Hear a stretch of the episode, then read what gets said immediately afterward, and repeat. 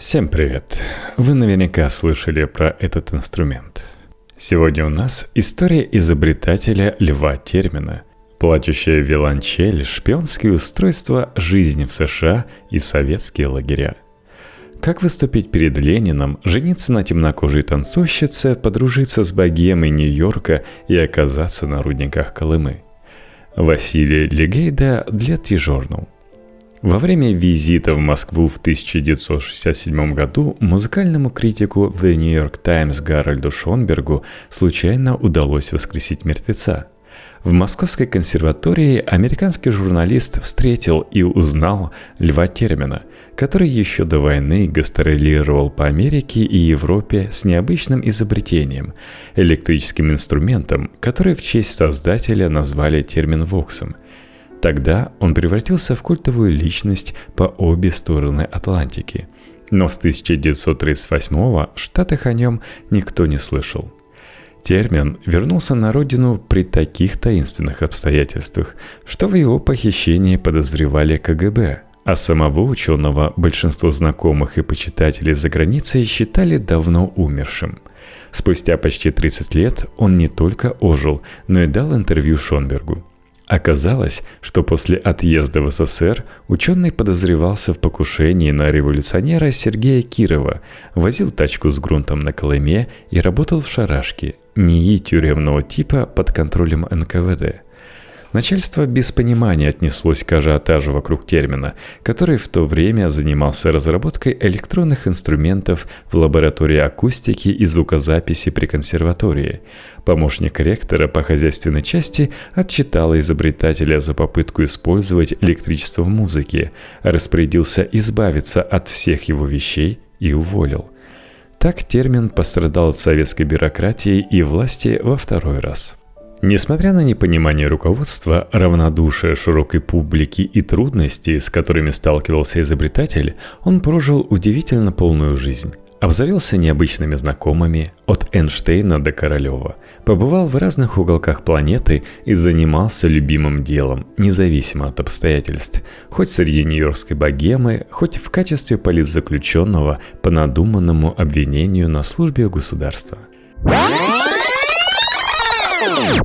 Лев Термин родился в Санкт-Петербурге 28 августа 1896 года в семье известного юриста, потомка французских дворян Сергея Термина. Мать мальчика увлекалась искусством, занималась музыкой и рисованием. Оба родителя прекрасно играли на фортепиано. Лев также освоил инструмент, а затем поступил в консерваторию по классу виолончели – Однако даже больше, чем музыкой, он интересовался наукой. Проводил эксперименты с высокочастотными токами и магнитными полями. Читал о наблюдениях за небесными телами, конструировал телескопы, ремонтировал часы и даже оборудовал домашнюю обсерваторию.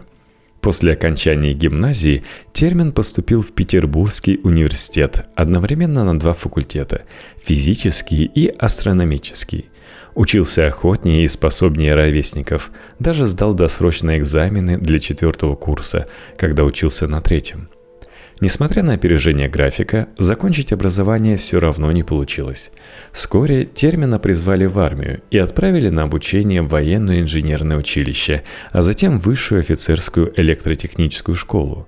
Его дочь Наталья рассказывала, что осенью 1917 года отец служил младшим офицером запаса в дивизии, которая обслуживала царско-сельскую радиостанцию под Петроградом.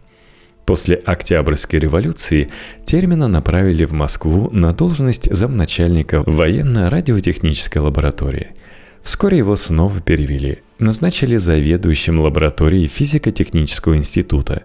Именно там, в 1919 году, термин заметил, что разработанный им прибор для измерения электрической плотности газов отличается удивительной чувствительностью и издает странный звук в ответ на малейшие изменения емкости колебательного контура.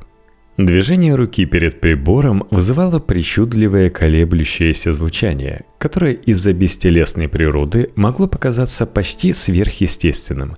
В профиле термина для NY Times Шонберг сравнивал термин «вокс» с виолончелью, которая потерялась в густом тумане и плачет, потому что не знает, как вернуться домой. Зловещий пульсирующий звук, добавил журналист. Я работал со специальным ламповым генератором и подумал, что на этом принципе интересно попробовать сделать музыкальный инструмент. Решил, что при изменении электрического поля можно изменять частоту в пространстве и сделал такое вот устройство. Показал некоторым коллегам. Это попало в газеты. Моя работа впервые вызвала такой интерес. На протяжении двух следующих лет он дорабатывал изобретение, которое сначала назвал эфиротоном потому что при игре на нем музыка раздавалась как бы ниоткуда, из эфира. Термин «вокс» до сих пор единственный музыкальный инструмент, на котором играют движениями рук в воздухе без прикосновения к клавишам или струнам. Правая рука движется от плеча к металлической вертикальной антенне, меняет высоту звука. Получается своеобразный пространственный гриф – Левая рука поднимается и опускается над горизонтальной антенной и регулирует громкость. В итоге любое движение превращается в музыку. В ноябре 1920 года термин дал первый концерт в Политехническом институте, а 5 октября 21 его инструмент представили на Всероссийском электротехническом съезде. Ученый прославился. В газетах его изобретение назвали термин «воксом» – музыкальным трактором, который пришел на смену сахе. Рассказы об электронном чуде дошли до Владимира Ленина – Вскоре ученого пригласили в Кремль. Там термину предстояло показать два изобретения – термин «вокс» и сигнализацию, которая подавала звуковой сигнал при приближении человека к определенному объекту. Обе разработки произвели огромное впечатление на председателя Совета народных комиссаров. Охранную систему подсоединили к вазе с цветами.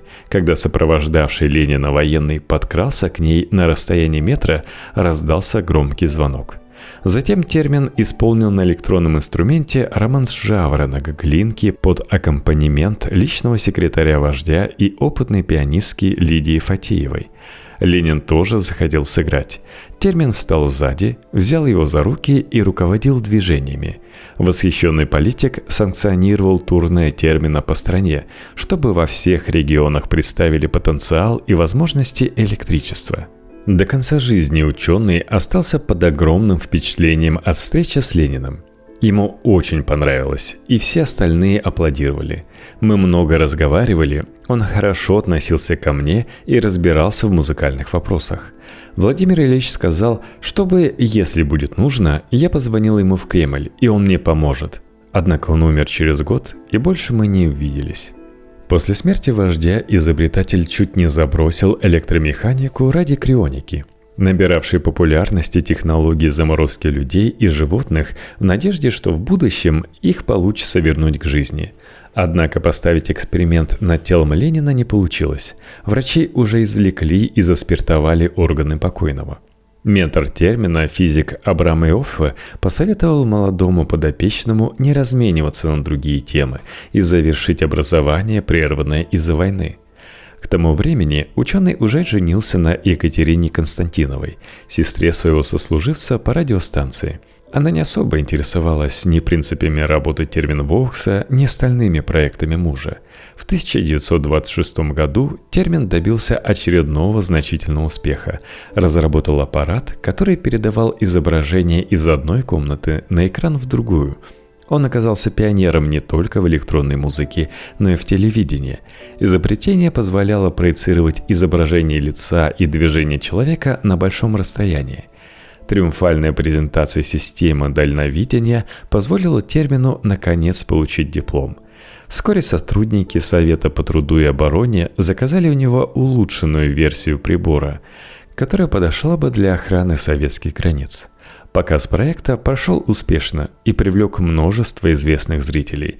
Презентацию посетили Семен Буденный, Григорий Орджоникидзе и Михаил Тухачевский, а комиссию по приемке возглавлял Клим Ворошилов. Политики и чиновники находились под таким впечатлением от достижений термина, что разрешили ему показать некоторые разработки в других странах. Всесоюзное общество культурной связи за границей особо настаивало на том, что термин «вокс» заслуживает международного внимания – Осенью 27 года изобретатель отправился с инструментом на Всемирную музыкальную выставку во Франкфурт на Майне. Екатерине в качестве меры предосторожности выезд запретили, чтобы у мужа не возникло соблазна остаться в Европе. Мнение о затянувшейся командировке термина за рубеж расходится – Американский композитор и автор книги «Термин. Эфирная музыка и шпионаж» Альберт Глинский считал, что изобретателя изначально отпустили в Германию с особой миссией – собирать данные о технологиях, пока иностранцы восхищаются термин-воксом. Это был отличный ход, пишет Глинский. Всех настолько завораживала его способность создавать музыку из воздуха, что у него появился доступ к производственным объектам, патентным бюро и важным данным. Сам термин даже в старости не распространялся о возможном сотрудничестве со спецслужбами, хотя его правнук Петр скептически относится к версии о тайной деятельности предка – он был слишком известным человеком, чтобы заниматься шпионажем. К тому же термин приехал в Америку, не зная английского языка и не скрывая связи с коммунистической партией. Вся история про шпионаж началась в конце 80-х, потому что какой-то журналист решил, что так рассказать термине получится эффектнее. Родственники и биографы сходятся в одном – Иностранцев экзотичный загадочный инструмент впечатлил не меньше, чем граждан СССР – Осенью 27 года, после выступлений в Берлине, Кёльне, Дрездене, Лондоне и Париже, советское руководство пошло на беспрецедентный шаг. Не вызвало ценного кадра обратно, а организовало продолжение тура за океаном. 14 декабря термин отправился в США на трансатлантическом лайнере «Маджестик». В Нью-Йорке новости о советском изобретателе быстро распространились среди творческой элиты – Термин обосновался в крупном доме с мастерской и студией на Манхэттене, где его посещали гости из разных сфер. От ученых и интеллектуалов до музыкантов и художников. Одним из них был лауреат Нобелевской премии Альберт Эйнштейн. Знаменитый физик впервые услышал удивительный инструмент еще в Берлине и теперь не упустил случая поближе познакомиться с его создателем – Термин вспоминал, что Эйнштейн особенно интересовался связью между музыкой и светом, цветом, геометрическими фигурами. Он даже попросил разрешения заниматься в лаборатории у изобретателя, а тот подобрал для немца ассистентку, которая умела рисовать. Они часто виделись, но общих тем оказалось не так много – Эйнштейн занимался теоретической физикой, а для термина важно было воплотить ту или иную идею в реальности. В Нью-Йорке он не только показывал термин «вокс», но и работал над новыми изобретениями. Одно из американских творений советского ученого, Терпситон, предвосхитило развитие танцевальной музыки. Новый инструмент реагировал на движение не только рук, но и всего тела, так что танцуя, человек создавал мелодию – в 1931-м термин разработал для композитора-авангардиста Генри Коуэлла ритмикон, первую в мире ритм-машину. Советские власти разрешили ему остаться в Штатах и даже отпустили к нему жену. Вероятно, даже если изобретатель не занимался шпионажем напрямую, его донесения о жизни, науке и влиятельных бизнесменах в Нью-Йорке представляли огромную ценность для спецслужб СССР – Мечтавшая о медицинской карьере супруга поступила в медицинский колледж за пределами города и навещала мужа раз в неделю – Некоторые изобретения термина не имели никакого отношения к музыке. После похищения и убийства сына прославленного авиатора Чарльза Линдберга он представил электрическую сигнализацию, которая подсоединялась к детской кроватке, а чуть позже выиграл контракт на разработку металлодетекторов в американских тюрьмах, в том числе в Синг-Синг и Алькатрасе. Ходили слухи, что иностранный гость заработал в Штатах огромное состояние и общается с представителями представителями элиты Генри Фордом, Джоном Рокфеллером, Чарли Чаплином и Дуайтом Эйзенхауэром. Еще большую популярность и богатство сулило соглашение на производство терминвоксов с компанией Radio Corporation of America стоимостью 100 тысяч долларов. По словам музыкального историка Тревора Пинча, RCA рекламировала экзотический инструмент как технологическое чудо, которое подвластно каждому – Достаточно нескольких часов свободного времени и минимального слуха, чтобы овладеть изобретением термина. Они считали, что термин «вокс» пришел на смену громоздким фортепиано. Любой, кто умел махать руками или насвистывать в такт, теперь получит возможность творить музыку у себя дома – Производители предвкушали музыкальную революцию, но такой подход оказался самонадеянным. В сентябре 29 года термин Vox впервые появился в продаже по довольно высокой цене – 220 долларов за штуку. Для сравнения, радиоприемник стоил 30 долларов. Всего месяц спустя биржевой крах Уолл-стрит ознаменовал начало Великой депрессии, и совсем скоро термин Vox превратился для большинства американцев в недостижимую роскошь. К тому же играть на революционном инструменте оказалось совсем не так легко, как обещали в магазинах. Требовалось сочетание таланта, техники и упорства. Причем даже самым успешным энтузиастам не всегда приходилось по вкусу экзотическое звучание – это то же самое, что иметь пианино, где размер клавиш меняется каждый раз, когда вы садитесь играть. Так что вы не знали, как далеко друг от друга нужно держать пальцы, чтобы попасть в ноты. Но, как вы понимаете, большая часть гонорара за термин «воксы» прошла мимо их создателя. Деньги приходилось отправлять в СССР – Неудачные вложения усугубили финансовые проблемы термина. Загадочный иностранец обеднел буквально за несколько месяцев. К трудностям с деньгами добавились личные проблемы. Однажды к нему пришел человек с немецким акцентом и попросил развестись с Катей, потому что они любят друг друга. расстроенный ученый ответил, что не может принять такое важное решение за секунду.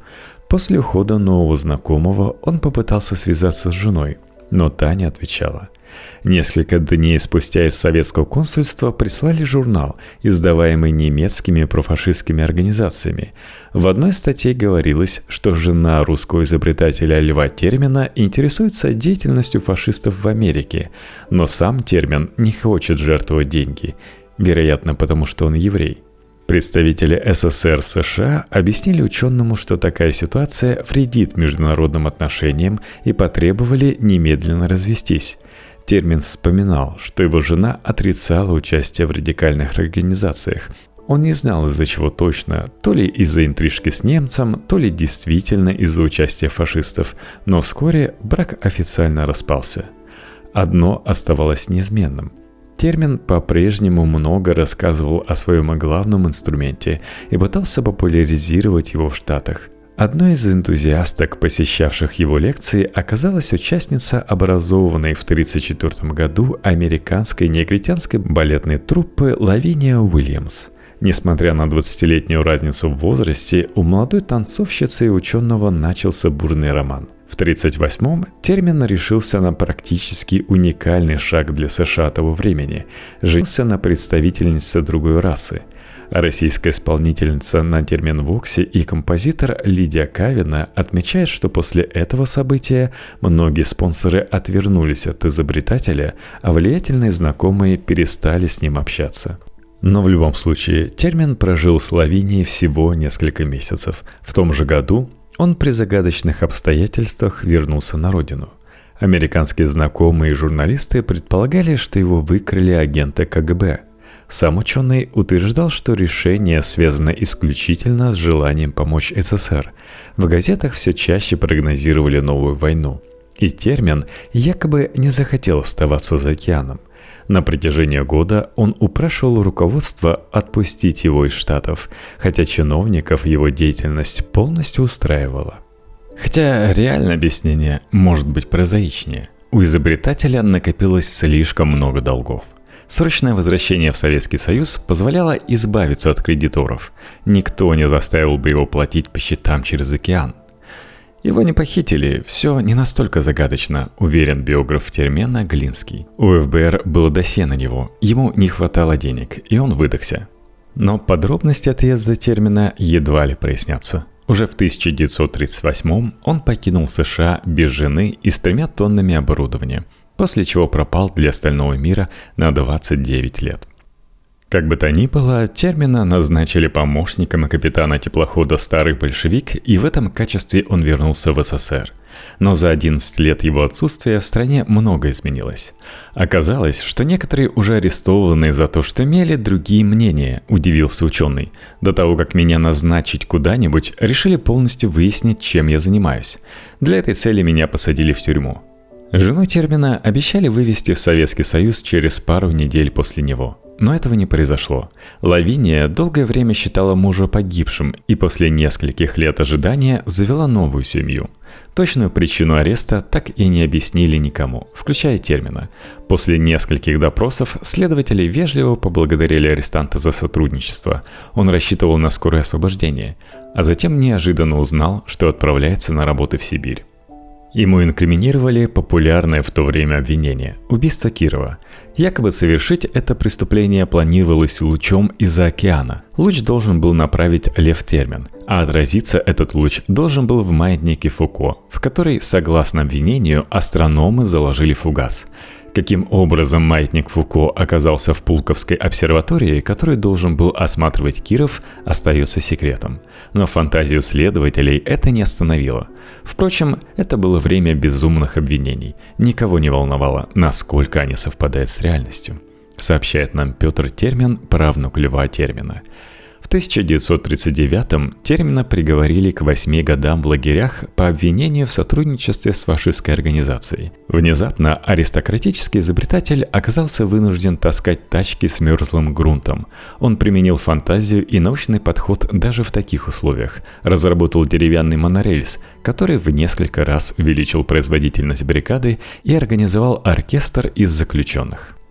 Неизвестно, как долго термин продержался бы на колымских рудниках, но его спасли угроза войны и напряженная политическая обстановка. Примерно год спустя Льва перевели в Шарашку, закрытую лабораторию при НКВД, в которой работали попавшие под репрессии физики, химики, инженеры. Термин пользовался расположением известного авиаконструктора Туполева, а в подчинение к нему попал Сергей Королев – Первое время создатель термина Вокса занимался авиационными технологиями, а затем сосредоточился на разработке подслушивающих устройств – Одно из его изобретений оказалось особенно полезным для советских спецслужб. Оно позволяло следить за разговорами в помещениях с далекого расстояния благодаря микроволновому излучению и резонатору, который работал как микрофон. Систему, не требовавшую дополнительного питания, вмонтировали в резной герб США – уже после войны, в феврале 1945 года, делегация пионеров преподнесла этот подарок с сюрпризом американскому послу в СССР Уильяму Авералу Гариману, который коллекционировал изделия из редких пород дерева. Польщенный дипломат повесил орла у себя в кабинете. С тех пор и до 52-го, когда прослушку раскрыли, советские агенты знали все о работе Гарримана. В 60-м году американская делегация продемонстрировала советское устройство на заседании ООН в качестве доказательства шпионажа. Следующее творение термина работало еще более нестандартно. Не требовалось никаких вспомогательных устройств внутри помещения, а прослушивать разговоры можно было благодаря акустической технологии, фиксировавшей колебания оконных стекол зданий. За это изобретение ученый удостоился сталинской премии первой степени, хотя по-прежнему считался заключенным. Окна комнат становятся как бы микрофонами. Они тоже при разговоре дрожат. Усиление вибрации стекол может переходить как микрофонное действие для слушателей.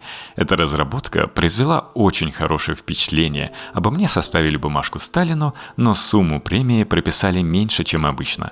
Сталин сам зачеркнул и написал сумму вдвое больше. Я получил квартиру в новом доме, мебель, премию и жену. Но воссоединиться с Словенией так и не позволили. В 47-м термин женился на Марии Гущиной, студентке, которая была младше его на 25 лет и работала секретарем в той же лаборатории. В следующем году у пары родились дочери Елена и Наталья. Третий брак изобретателя оказался самым долгим и продлился до смерти Гущиной в 70-м.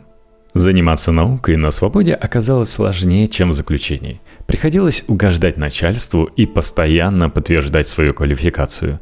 Термину это удалось. Он продолжил работу в НИИ, который отчитывался перед КГБ до начала 60-х.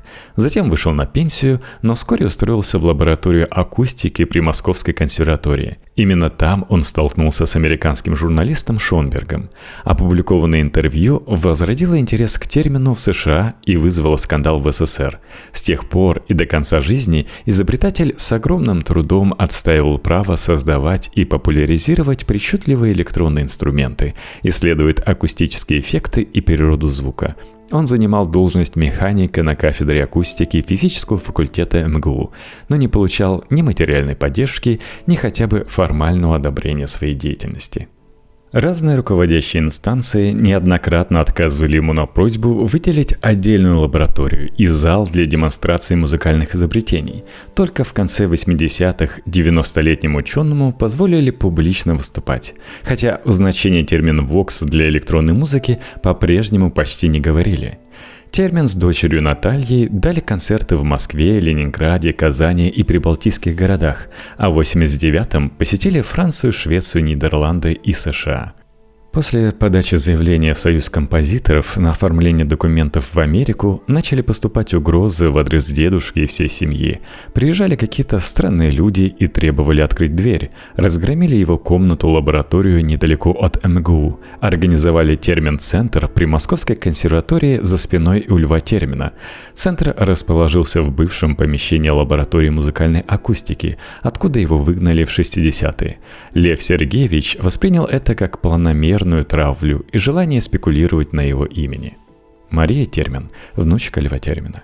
В ноябре 93-го 97-летний изобретатель скончался в Москве – под конец жизни термин критически относился к возможностям развития термин Вокса в России, в отличие от Америки, где многие специалисты восхищались его работой и считали родоначальником электронной музыки. Причудливое звучание инструмента использовали в саундтреках к завороженному Альфреда Хичкока и культовому научно-фантастическому фильму «День, когда остановилась Земля».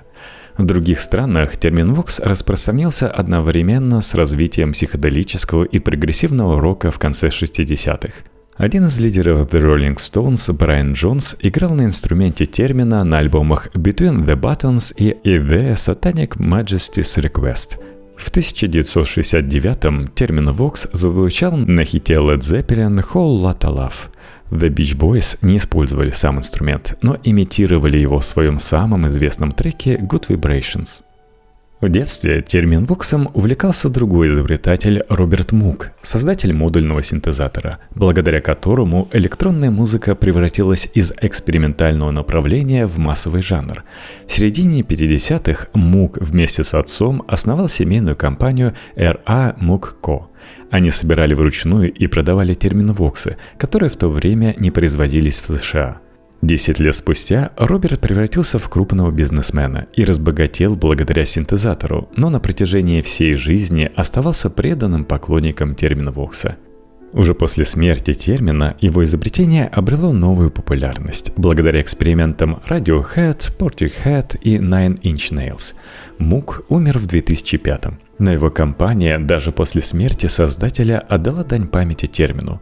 В 2014 выпустила в продажу термини, упрощенную версию терминвокса, которая подходила для начинающих музыкантов.